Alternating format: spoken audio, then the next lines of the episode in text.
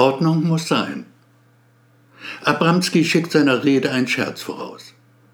Weihnachten, verehrte Kollegen, ist das Fest der Liebe. Denkt daran in den kommenden Tagen, doch treibt es nicht zu weit, es könnte Folgen haben. Hier und da gibt es einen Lacher. Manfred Paschke aus der Registratur klopft sich vor Vergnügen gar auf die Schenkel, obwohl er den Witz, so darf vermutet werden, überhaupt nicht verstanden hat, denn Paschke ist nicht sonderlich helle. Witze sind nicht wirklich sein Ding. Gisela Stein aus dem Betriebsbüro Körbchengröße B, die freilich hat ihn sehr wohl verstanden, den kleinen Scherz des Herrn Abramski. Sie verdreht nur die Augen. Ihr wird schon schlecht, wenn sie den Kerl nur sieht. Abramski, Richard, sieht sich gern als Führungskraft. Er ist Leiter der Abteilung Verkauf, hat seine Hände auch sonst überall ein bisschen mit drin. Am liebsten freilich in den Oberteilen der gestressten Damenwelt. Ein wichtiger Mann im Firmengefüge, ganz ohne Zweifel. Sein Wort ist Gesetz. Man hört auf ihn, denn Abramski, das weiß ein jeder im Haus, hat, wie heißt es so schön, hat Haare auf den Zähnen. Ansonsten freilich hat er kaum noch welche. Spiegelblank ist obenrum sein Schädel blank wie eine Billardkugel. Nur an den Ohren, da kräuseln sich einsam ein paar spärliche Reste. Und die Statur, was die betrifft, die kommt einem Kegel schon wirklich recht nahe.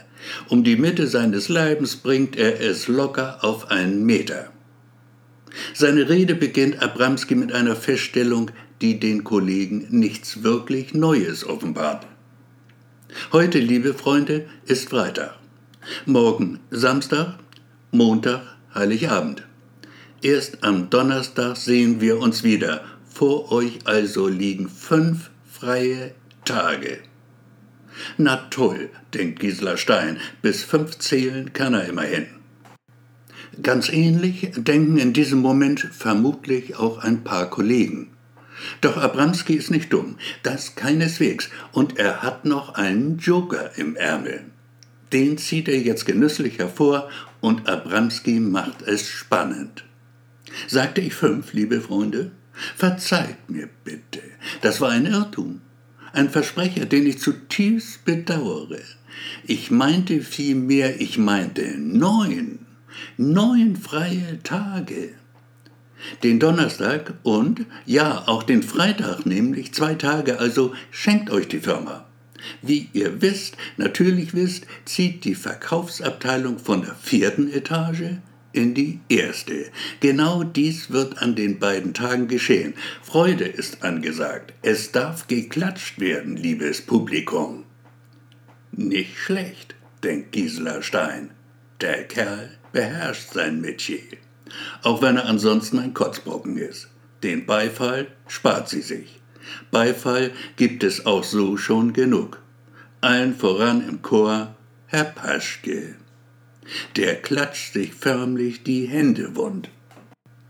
Und damit Abramski ihn auch ja zur Kenntnis nimmt, fügt er noch ein lautstarkes Hurra, hoch lebe die Firma hinzu. Gisela Stein findet das einigermaßen peinlich.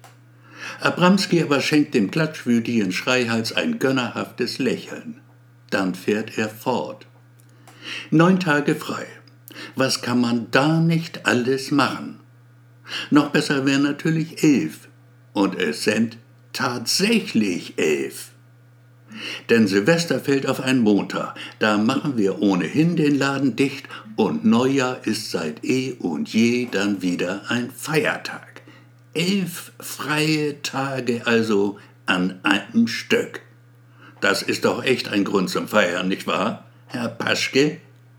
Aber ja, Chef, sagt der mit hochrotem Kopf, was freilich kaum zu hören ist im brüllenden Gelächter der Kollegen. Der Beifall des eigentlich doch wohlmeinenden Manfred Paschke fällt diesmal denn auch um einiges verhaltener aus. Abramski indes kommt mit getragener Stimme zum Schluss seiner Rede. Nun, liebe Freunde, lasst uns feiern. Wir alle haben es uns verdient. Um eines nur möchte ich euch bitten. Wenn ihr nach Hause geht, sofern ihr, kleiner Scherz, noch gehen könnt, bitte die Zimmerschlüssel außen stecken lassen. Nicht innen, sondern außen. Fragt nicht warum, ich selbst gebe diese Anweisung nur weiter. Ordnung muss sein. Falls noch jemand telefonieren will, sollte er dies innerhalb der nächsten Stunde tun. Es ist jetzt, Moment, es ist jetzt 18 Uhr und drei Minuten. Um 19 Uhr werden Telefon und Internet bis zum 1. Januar abgestellt. Das war's nun wirklich, Leute. Mehr ist nicht zu sagen. Frohe Weihnachten und einen guten Rutsch ins neue Jahr schon mal im Voraus. Der eigentliche Chef ein Mann mit Namen Spitz hat mit dem Zirkus nichts am Hut. Samt Frau und Kindern, zwei Stück an der Zahl, beides Mädchen, hat Spitz sich in sein Haus auf Formentera abgesetzt. Abramski ist seine rechte Hand. Er vertraut ihm voll und ganz. Abramski schmeißt den Laden. Er wird auch die Weihnachtsfeier problemlos über die Bühne bringen. Spitz hat keinen Zweifel daran. Auf Abramski kann man sich verlassen, auch wenn er die Weisheit nicht gerade mit Löffeln gefressen hat. Verkaufen kann der Bursche, sein Umsatz kann sich sehen lassen, Hundefutter verkauft sich nicht von allein. Abramski hat die Marke zu einem Renner gemacht, nur kann er leider die Finger nicht von den Frauen lassen, und das ist irgendwie halt schon ein Problem. Die Feier läuft gut an, für Speis und Trank ist reichlich gesorgt.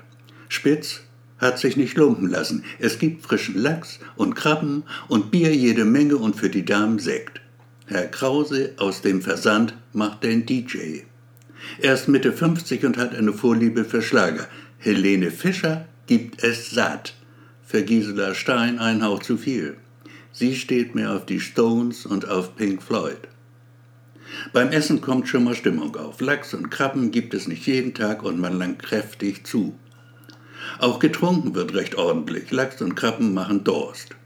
Da guckt so mancher schon ein wenig glasig drein. Dabei ist der Takt zwar nicht mehr wirklich jung, doch so alt nun auch wieder nicht. Die Zeiger der Uhr zeigen auf gerade mal Viertel nach acht. Die Zeit ist reif, das Tanzbein zu schwingen. Gisela Stein hat nichts dagegen, sie ist jung und hübsch, tanzt für ihr Leben gern. Die Männer wissen das und nutzen es. Warum auch nicht. Gisela Stein lässt keinen Tanz aus. Sie fühlt sich wohl, hat einen leichten Schwips, einen wirklich nur ganz leichten. Dann sieht sie im dichten Gewusel der Paare ihren ganz speziellen Freund, den Richard Abramski. Der ist nahezu volltrunken inzwischen, presst beim Tanz die kleine Rita an sich, Auszubildende im ersten Jahr. Schweiß läuft ihm übers Gesicht. Rita sieht todunglücklich aus. Abramski taumelt mehr, als dass er tanzt. Unwillkürlich muss Gisela Stein an den letzten Betriebsausflug denken. Mitte August war das gewesen, Hochsommer in der Lüneburger Heide. Damals war sie es gewesen, die Abramski beim Tanzen an sich gepresst hatte. Stockbetrunken und bar jeder Hemmung. Seine gierigen Hände schienen überall zu sein. Heiß und feucht waren sie, und der Gestank von Schweiß und Alkohol stieg ihr in die Nase. Viel hatte nicht gefehlt, und sie hätte sich übergeben. Doch das war erst der Anfang gewesen. Später dann war der Fettsack ihr tatsächlich an die Wäsche gegangen und Gisela Stein konnte ihn nur zur Raison bringen, indem sie ihm kurzerhand ein Knie in die Weichteile rammte. Das musste sehr schmerzhaft gewesen sein. Doch Abramski hatte nicht einen Ton von sich gegeben. Lieber biss er die Zähne zusammen, denn es hätte sich rumgesprochen, ganz sicher bis rauf zu Spitz. Und dessen Geduld hatte Grenzen. So quälte Abramski sich tatsächlich ein Lächeln auf die Lippen, was durchaus den Eindruck erwecken konnte, Gisela Stein sei mit dem Vorspiel auf dem Hinterhof des Gasthofs mehr als nur einverstanden gewesen. Mit offener Bluse stand sie da. Jeder konnte ihren nackten Busen sehen. Ein paar Kollegen machten große Augen und Abramski lächelte. Irgendwann wirst du mir büßen dafür, hatte sich Gisela Stein damals geschworen. Auch Manfred Paschke ist an diesem Freitagabend nicht sonderlich gut zu sprechen auf Abramski. Er fühlt sich gedemütigt von ihm, verhöhnt verspottet vor der gesamten Belegschaft. Gelacht hat man über ihn. Er wäre am liebsten im Erdboden versunken, so sehr hatte er sich geschämt. Und den Chef, ja, den hätte er eiskalt umbringen können in diesem Moment. Die kleine Rita, die so klein gar nicht ist, 1,72 Meter misst sie vom Scheitel bis zur Sohle, doch ihren Namen hat Rita Nummer weg, der Himmel mag wissen, weshalb, ist mittlerweile echt geschafft. Abramski lässt einfach nicht locker. Zu jedem Tanz kommt er sie holen, schiebt sie übers Parkett des Landgasthofs, so eng wie's enger nicht geht, so eng, dass sie seine Geilheit im Wortsinn spürt. Sie hätte Lust, ihn zu töten, ganz langsam und ohne auch nur die Spur von Erbarmen. Es geht auf Mitternacht zu, draußen rieselt leise der Schnee. Richard Abramski verlässt den Ort des Geschehens. Plötzliche Müdigkeit hat ihn gepackt, er geht in sein Zimmer.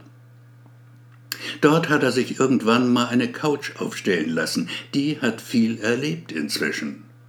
Abramski legt sich hin, ihm fallen fast sofort die Augen zu. Ein Stündchen nur will er schlafen, dann wird er wieder frisch sein, wie ein junges Fohlen. Auf der Feier, ein paar Räume weiter, vermisst ihn niemand wirklich. Einige denken, er sei ganz sicher schon heimwärts gegangen. Tatsächlich meint jemand, er hätte sich ruhig verabschieden können. Man verschwinde nicht so sang- und klanglos von der Bildfläche. Gisela Stein macht noch zwei, drei Tänze mit, dann packt sie ihre Sachen und geht. Winkend und Tschüss rufend nach allen Seiten hin verlässt sie die Szene. Auch Manfred Paschke zieht bald darauf Leine. Minuten später dann die kleine Rita. Gegen halb zwei verlässt der Letzte das Gebäude. Es ist Herr Müller, der Hausmeister. Er macht das Licht aus und schließt ab. Hundemüde ist der gute Mann, denkt nur noch an sein Bett. So kann man es ihm, weiß Gott, nicht verargen, dass er vergisst, die Heizung auszumachen. Gegen vier Uhr früh erwacht Richard Abramski aus seinem totenähnlichen Schlaf mit dickem Kopf und trockener Kehle. Er hat Durst, schrecklichen Durst. Doch auf dem Flur steht dieser rote Automat, riesengroß und randvoll mit den herrlichsten Getränken, eiskalt und wunderbar prickelnd im Schlund. Eine Cola wird er sich holen, nein, zwei, jetzt gleich. Er geht zur Tür, drückt die Klinke runter, zieht daran doch vergebens die Tür, sie lässt sich nicht öffnen. Sie ist verschlossen. Irgendjemand hat ihn eingesperrt. Abramski greift zum Telefon. Es ist tot. Gibt keinen Laut von sich. Den Computer kann er zwar starten, doch ins Internet kommt er nicht. Abramski ist von der Außenwelt abgeschnitten und warm ist ihm, viel zu warm. Die Heizung aber lässt sich nicht regulieren, sie wird zentral gesteuert. Abramski stirbt qualvoll, langsam einen schrecklichen Tod. Seine Organe schrumpfen, er hat Wahnvorstellungen, schließlich fällt er ins Koma, haucht am fünften Tag endgültig sein Leben aus. Am Freitag nach Weihnachten findet man seine Leiche. Dünn geworden ist er inzwischen. Man erkennt ihn kaum wieder. Am selben Tag noch in aller Stille, doch das Geschäft muss weitergehen, kürt Spitz einen Nachfolger für ihn. Er heißt Paschke. Manfred Paschke. Gisela Stein gratuliert ihm ganz herzlich. Dann ruft sie Herrn Müller an. Danke, sagt sie. Einfach nur Danke. Und Herr Müller sagt, kein Problem. Wir sollten mal wieder essen gehen.